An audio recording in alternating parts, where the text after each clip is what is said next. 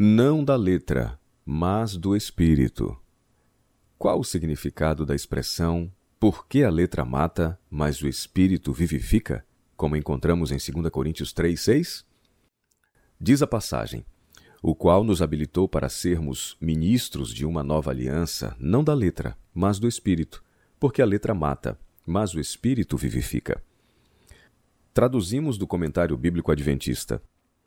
Nos versos 6 a 18, Paulo expõe a superioridade do ministério do Espírito, versículo 8, que ele representa, sobre o ministério da morte, o sistema judaico já então obsoleto, representado por seus oponentes judaizantes. Tira ele esse contraste comparando a glória do novo concerto ou aliança com o do período mosaico, e expondo seus oponentes judaizantes como expoentes da letra da lei e não do espírito dela. Designa ele o sacerdócio judaico como um ministério da letra, em contraste com os dos ministros cristãos como um ministério do espírito. Um ministro da letra da lei administrava um sistema de regras e regulamentos. Era seu objetivo conseguir conformidade com os requisitos externos. Deus, porém, fizera de Paulo um ministro do espírito de toda a revelada vontade de Deus. Fora ele educado de acordo com a rígida letra da lei, mas o espírito de vida em Cristo Jesus o libertara daquele sistema rígido. Renunciar a ele, ao ministério da letra, substituindo-o pelo do espírito. Um dos ministérios é suficiente para salvar os homens do pecado e fazê-los filhos de Deus. O outro não é. Um tem o Espírito Santo, o outro não tem. O ministério do Espírito é capaz de convencer do pecado, o outro não. O ministério da letra, ou seja, as formalidades da religião, e o do espírito não precisavam excluir-se mutuamente, mas o ministério da letra veio a tornar-se na prática real uma perversão do verdadeiro evangelho que fora revelado a Moisés e a todos os profetas. Nova Aliança Literalmente, novo concerto. Paulo contrasta o velho concerto com o novo, um identificado com o espírito e o outro com a letra. Sob o velho concerto, a reverência dos judeus pela mera letra da lei tornou-se, por assim dizer, uma idolatria, sufocava o espírito. Os judeus preferiram viver sob o domínio da letra da lei. Sua obediência à lei, ao ritual e às cerimônias prescritas era externa e formal. A devoção e a obediência do cristão não se caracterizará por nenhum método maquinal, por elaboradas regras e exigências, mas pela presença e poder do Espírito de Deus. Não da letra. O contraste entre letra e espírito nas Escrituras faz parte do estilo de Paulo. Um é externo, outro é interno. Tanto os judeus como os cristãos estavam em perigo de acentuar demasiado a letra com exclusão do espírito. O Velho Testamento, assim como o Novo, constitui uma revelação inspirada pelo Espírito Santo. 2 Timóteo 3, 15 a 17. Pretendia Deus que o judaísmo tivesse tanto a letra como o espírito, um registro da revelada vontade de Deus e de certas formalidades prescritas, traduzidas na viva experiência. O mesmo é também verdade quanto ao cristianismo.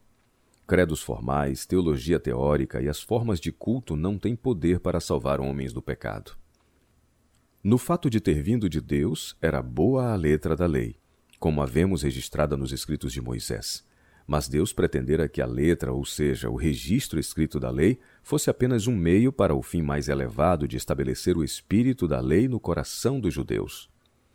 Mas, como nação, os israelitas deixaram de traduzir a letra da lei no espírito da mesma, isto é, numa viva experiência religiosa de salvação pessoal do pecado, pela fé na expiação que ia ser promovida pelo Messias. A observância literal da lei tão só mata, Unicamente o espírito da lei pode dar vida, tanto ao judeu como ao cristão. A prática do cristianismo pode facilmente degenerar em mera forma de piedade sem a eficácia dela, 2 Timóteo 3,5, de modo que a letra do cristianismo mate os que nela confiam para a salvação. Nos dias de Paulo, O judaísmo perdera em tão grande medida o espírito da verdadeira religião que suas observâncias religiosas consistiam unicamente da letra. Como sistema, perdera o poder de comunicar vida a seus adeptos. Como está registrado em Marcos 2, 21 e 22 e João 1, 17. Por outro lado, o cristianismo era ainda jovem e viril, embora nos séculos posteriores também ele degenerasse. Assim, quando Paulo escreveu, o judaísmo achava-se identificado com a letra e o cristianismo, até o ponto em que estava livre da influência dos judaizantes, identificava-se com o espírito. O argumento apresentado por alguns de que Paulo aqui deprecia o Velho Testamento e o Decálogo não se baseia em fatos. Escrevendo aos cristãos gentios, Paulo repetidamente expressa a força da vigência do Velho Testamento e do Decálogo em relação aos cristãos, como encontramos em Romanos 8, 1 a 4 e 2 Timóteo 3, versículos 15 a 17, que pode ser comparado também com Mateus 5, versículos 17 a 19. Cristo e os apóstolos não possuíam outras escrituras senão o Velho Testamento. A legião de fiéis cujos nomes estão registrados em Hebreus 11, juntamente com os milhares de crentes dos tempos do Velho Testamento, experimentaram a obra vivificante do Espírito Santo em suas vidas justamente como outros fizeram nos tempos do Novo Testamento. Cada igreja e cada credo tem sua letra, assim como seu espírito. O Evangelho de Jesus Cristo tem sua letra e seu espírito. Sem o vivificante poder do Espírito Santo, o Evangelho de qualquer igreja inevitavelmente se transformará em letra morta. Milhares de professos cristãos se satisfazem com a letra, permanecendo completamente destituídos da vida espiritual. O que Deus requer não é simplesmente ação justa, mas ação justa como produto e prova de retas relações com Deus e justa condição do ser moral e espiritual. Reduzir a vida e o culto cristão à sujeição a um sistema de regras, em vez de fazê-los questão de confiar no Deus vivo, é confiar no serviço e ministério da letra. Os formais atos e cerimônias da religião quer dos judeus, quer dos cristãos, são simples meio para um fim. Tratados como fins em si mesmos, imediatamente se tornam empecilho à verdadeira vida religiosa.